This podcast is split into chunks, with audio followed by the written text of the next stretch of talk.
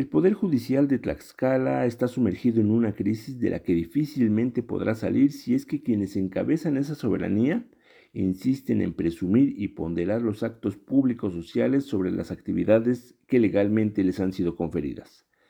Quienes forman parte del órgano judicial encargado de impartir justicia no quieren darse cuenta que su función principal no es estar sentados en primera fila en los actos públicos que son convocados por la gobernadora, sino la de analizar las leyes para formular sentencias justas que garanticen el respeto de los derechos humanos y los intereses sociales de los tlaxcaltecas. Mientras la ciudadanía está cansada de tener un poder judicial lento, corrupto, opaco e indolente ante las múltiples exigencias de justicia en las diferentes materias,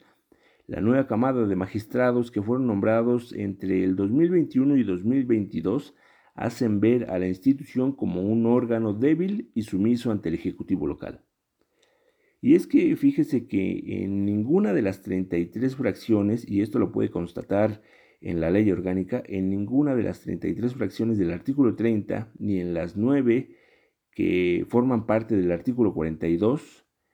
indican que son facultades y obligaciones de la Presidenta y magistrados del Poder Judicial acudir a los eventos públicos y sociales de los representantes populares, ya sean de nivel municipal o estatal.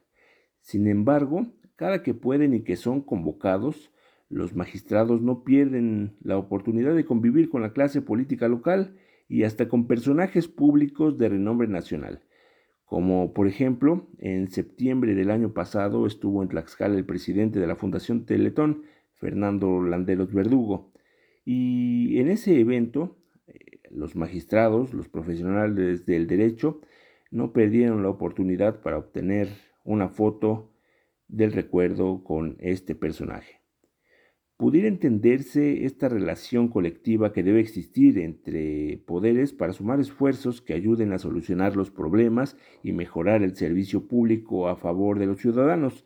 Pero de eso a presumir en un informe anual de actividades la asistencia a la inauguración de la feria o de la villa navideña o a la colocación de la primera piedra de obras que no tienen nada que ver con la función judicial, ¿en qué ayuda al proceso de impartición de justicia. Por lo menos, así dejaron constancia en los dos únicos informes del 2023 que hicieron públicos a través de la página oficial del Poder Judicial las magistradas Maricruz Cortés Ornelas y la magistrada Anel Bañuelos Meneses. Dos informes que fueron públicos, dos de los siete magistrados.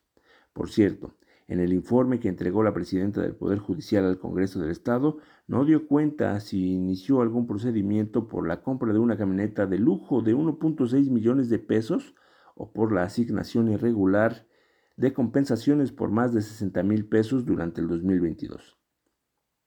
Creo que en lugar de aparecerse en lugares donde no obtendrán ningún beneficio para los justiciables, los magistrados deberían poner más empeño en su labor y vigilar que la impartición de justicia en Tlaxcala se realice de manera pronta, gratuita, completa e imparcial.